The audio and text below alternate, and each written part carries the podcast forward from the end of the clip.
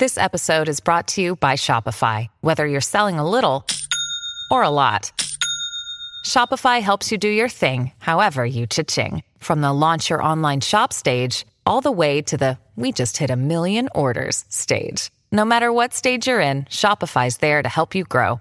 Sign up for a $1 per month trial period at shopify.com slash special offer, all lowercase. That's shopify.com slash special offer. Teorías, advertencias, recetas de remedios caseros que se han desatado en las redes con respecto al coronavirus. ¿Cuáles son verdades? ¿Cuáles son mitos? ¿Qué hay de cierto en todos estos mensajes y cómo podemos saberlo? Vamos a hablar de esto en los próximos minutos. Hola y bienvenidos a esta edición de El Nuevo Pod. Mi nombre es Irán Enríquez y les saludo desde la ciudad de Washington, D.C., la capital del país. Me acompañan mi colega Sara Moreno desde Miami, periodista de El Nuevo Herald, y la doctora Sara Sordo, que es especialista en medicina interna del Capital Health Group. Bienvenidas a las dos. Sara Moreno, bienvenida. Eh, gracias, Irán, por esta bienvenida. Es un placer estar con ustedes conversando hoy de un tema tan importante. Y la doctora, que también se llama Sara, pero Sara Sordo, bienvenida a este espacio. Gracias, Irán. Un placer estar con ustedes. Gracias por invitarnos.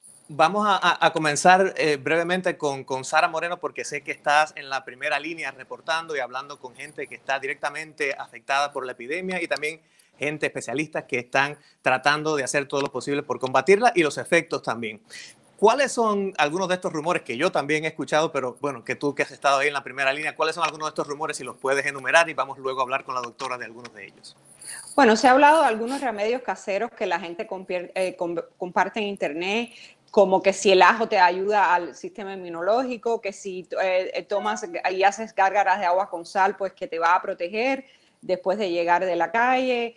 En fin, una serie de, temas que surgen y que a veces preocupan porque la información hay que buscarla en el lugar correcto.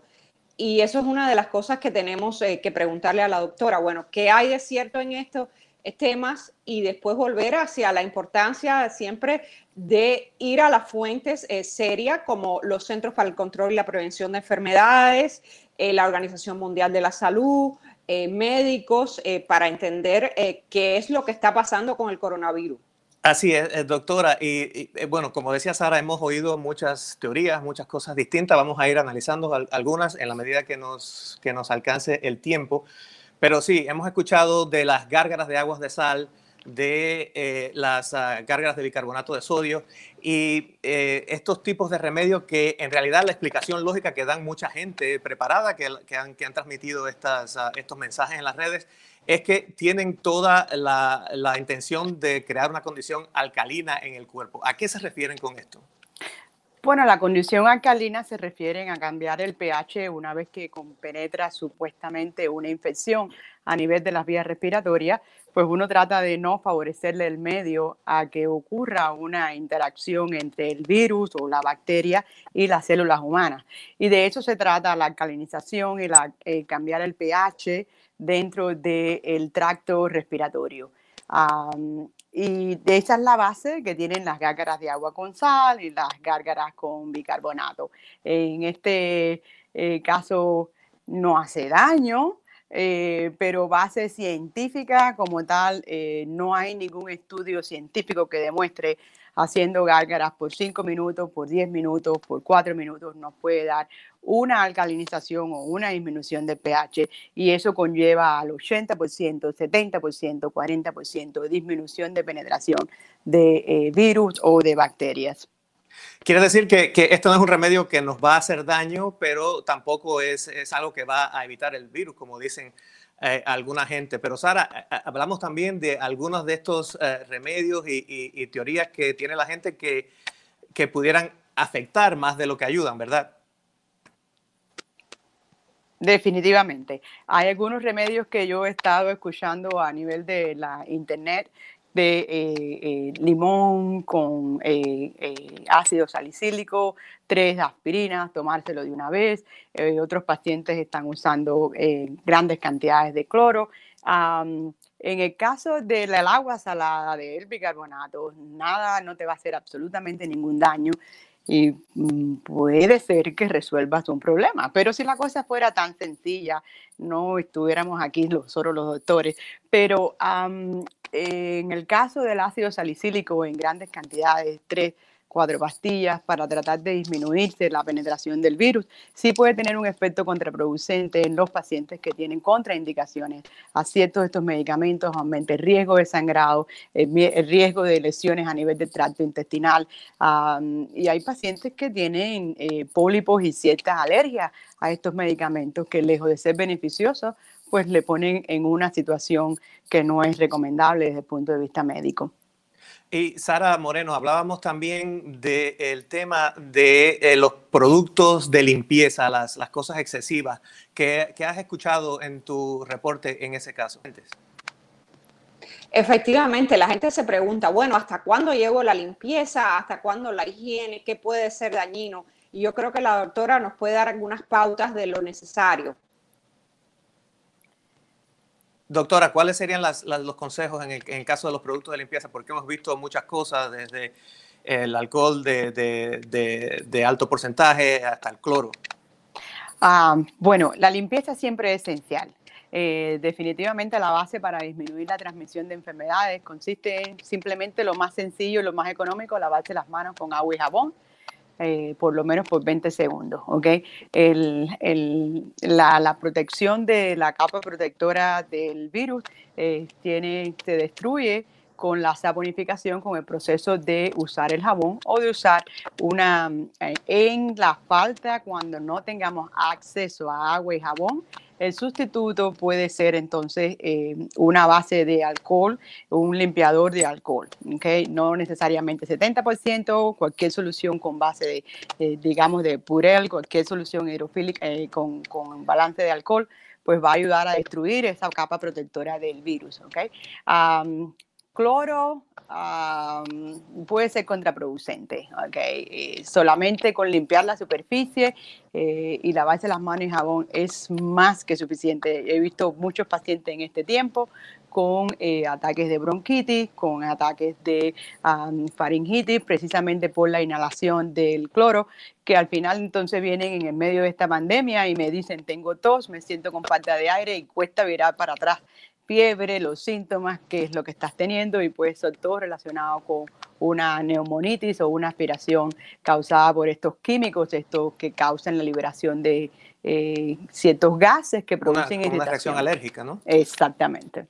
Así que es una cosa a tener en cuenta también. Doctora, quería preguntarle de otro tema que también ha circulado mucho en las redes y es el tema de que hay ciertos analgésicos que no se deben usar, ciertas, ciertas medicinas como el, el, ibuprofeno, eh, que no se deben usar. ¿Es esto cierto? Bueno, hasta ahora mismo eh, había inicialmente un estudio que se eh, presentó en los pacientes que tenían coronavirus en Italia y en Francia, donde se vio en algunos pacientes donde se estaba usando el ibuprofeno. Estos pacientes que estaban ingresados en terapia intensiva no estaban realizando, eh, no estaban mejorando bien. Hay que tener en cuenta que este grupo de pacientes eh, estaban con, como lo, repito, con condiciones críticas y la función renal no es la misma a la que podamos tener usted y yo. De por si las dudas, estamos no recomendando usar ibuprofeno. No quiere decir que sea contraproducente. Puede ser que usted esté en una fase de la infección de coronavirus donde haya alguna toma, afección de la hidratación y de la función renal. El Tylenol le puede hacer mejor. Le puede ayudar sin causarle ningún compromiso hasta que se evalúe por su doctor y el doctor decidirá, puede usar Advil, puede usar Tylenol, puede usar Naproxen, lo que sea necesario. Quiere decir que este, este rumor lo tenemos que poner en el área de lo que sí puede ser, pero no está confirmado. Exactamente. Hasta ahora no hay nada positivo y los doctores dicen, bueno, hay muchas cosas que no sabemos de este virus, más cosas que no sabemos que cosas que sabemos. Eh, no hace ningún daño. El Tylenol siempre ha sido el, el medicamento que más usamos los doctores, precisamente por el efecto más inocuo, corta duración y menos problemas en los pacientes que no tienen problemas hepáticos. Sara Moreno, me, comentabas que mucha gente te pregunta, bueno, ¿y qué hago si tengo síntomas? ¿Le querías comentar este tema a la doctora a ver qué nos aconseja? Efectivamente, en primer lugar, bueno, pues eh, precisar eh, cuáles son los síntomas que son los fundamentales, los que nos deben dar una señal de alarma y después, una vez que eh, ya determinamos que nos estamos sintiendo mal, cuáles son los pasos. Y me gustaría saber también qué es lo que pueden sentir las personas para, para aclarar, porque a veces pensamos que la enfermedad del coronavirus es una cosa terrible que en todas las personas tiene eh, el, mismo comportamiento, pero ya hemos visto que eh, no se manifiesta igual en todas las personas.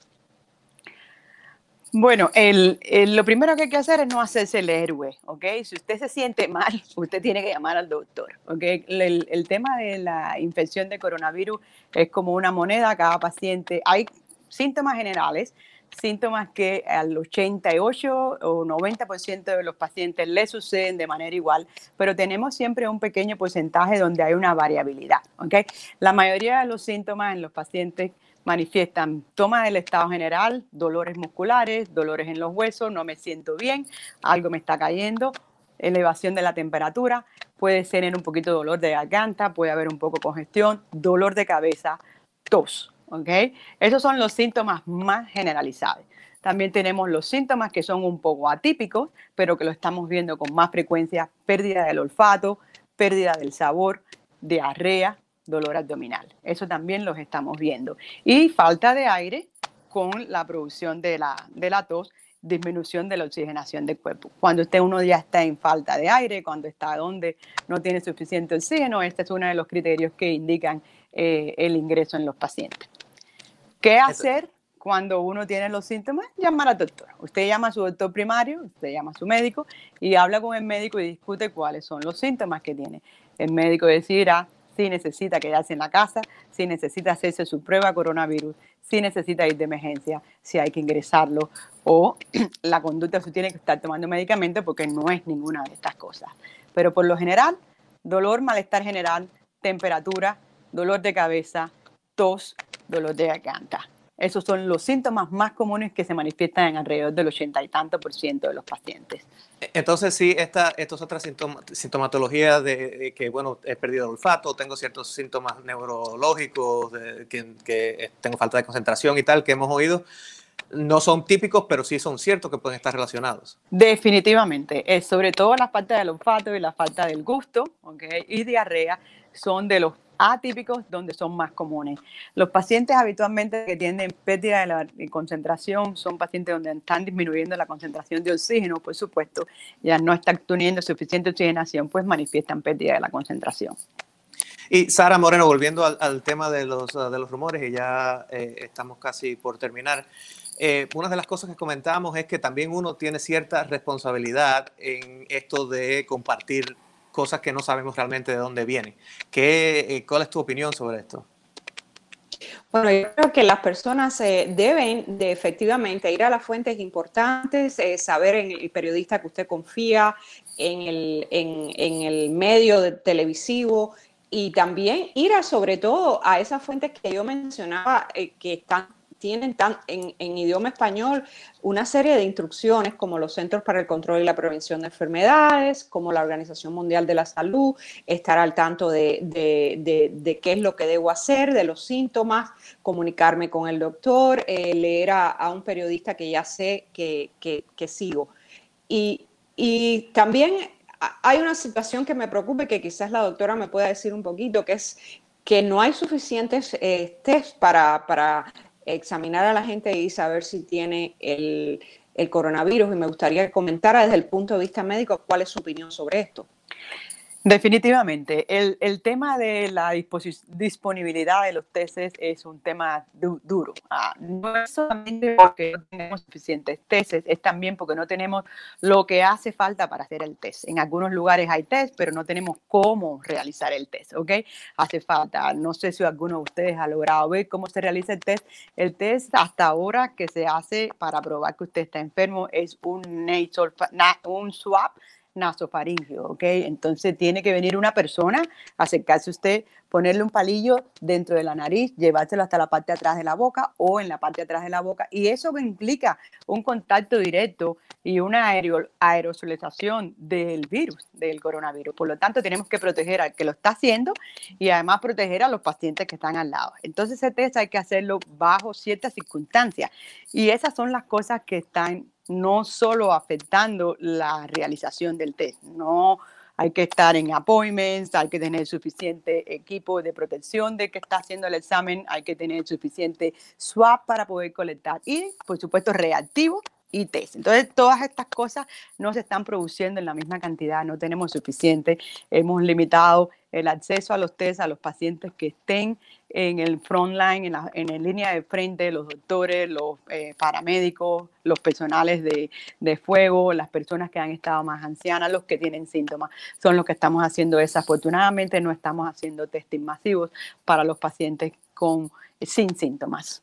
Doctora, y comentaba que hay una cierta serie de preguntas que ya sea en un sitio de internet o digamos en el mismo contacto por teléfono con el doctor cuando uno piensa que tiene algún síntoma, que eh, le hacen una serie de preguntas y lo ubican en cierta categoría de las cuales depende si realmente eh, es sospechoso y le deben hacer un test o si es sospechoso y solamente tiene que quedarse eh, en aislamiento. Explícanos un poco cómo funcionan esas categorías. Sí, estas categorías están en la base del Centro de, Detención de Enfermedades y estamos, todos los doctores nos estamos guiando por la categoría 1, categoría 2 o categoría 3. En la categoría 3 se este, encuentran los pacientes que no tienen absolutamente ningún síntoma. Esos pacientes no estamos decidiendo que tengan ningún examen. En la categoría 1 están los pacientes donde están eh, trabajadores de la salud que están expuestos a los, eh, los, pacientes con coronavirus y que tienen síntomas, que esos pacientes sintomáticos que están en el frente que hay que descartar que tengan coronavirus o no. La segunda categoría son los pacientes que no han estado expuestos, pero el coronavirus está en nuestra comunidad, por lo tanto ya la historia de viajar, de regresar, de estar expuesto no cuenta, pero en la categoría 2 son los pacientes que tienen, eh, que tienen síntomas muy similares al coronavirus y que necesitamos hacer el diagnóstico para, eh, porque tiene, eh, están en contacto con otras personas y que están en una comunidad cerrada. Esos son los que estamos categoría 1 y categoría 2. Y en categoría 1 también están los pacientes mayores de 65 años que han estado expuestos a personas positivas al coronavirus eh, o pacientes con enfermedades crónicas como disminución del sistema inmune que han estado expuestos al coronavirus y que empiezan a tener ciertos síntomas.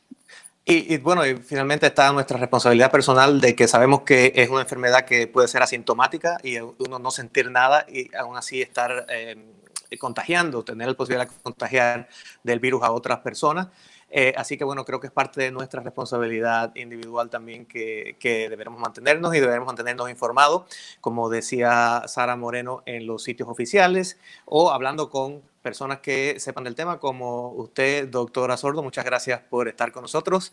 También a Sara, muchas gracias por estar con nosotros. Y a todos los invitamos también a que eh, sigan la cobertura del el Miami Herald y del Nuevo Herald en nuestras páginas especiales dedicadas al coronavirus. Y también que nos sigan en las redes sociales para tener más conocimiento sobre cosas que vamos a cubrir en próximos espacios. Muchas gracias por habernos escuchado.